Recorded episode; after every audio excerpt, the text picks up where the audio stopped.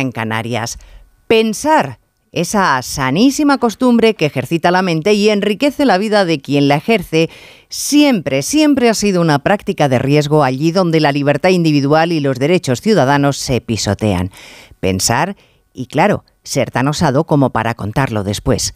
Que se lo digan a Redondo Terreros, expulsado por tener opinión propia, aunque con su apellido se haya cimentado el Partido Socialista. Hasta ahora, hasta ahora manifestarse en la calle en este país pacíficamente era un saludable modo de ejercer la libertad de expresión consagrada en la Constitución como uno de sus principios básicos. Pero este Partido Socialista estigmatiza la protesta y se burla de quien la promueve. Disentir sigue siendo recomendable, criticar con argumentos es un derecho y casi casi una obligación para construir, mal que le pese al dirigente de un partido que se llama socialista y que muchos siguen sin reconocer hoy.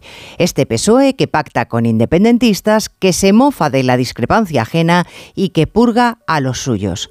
Es que pensar y opinar está muy sobrevalorado en la calle Ferraz.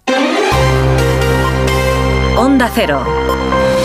Noticias Mediodía. Elena Gijón.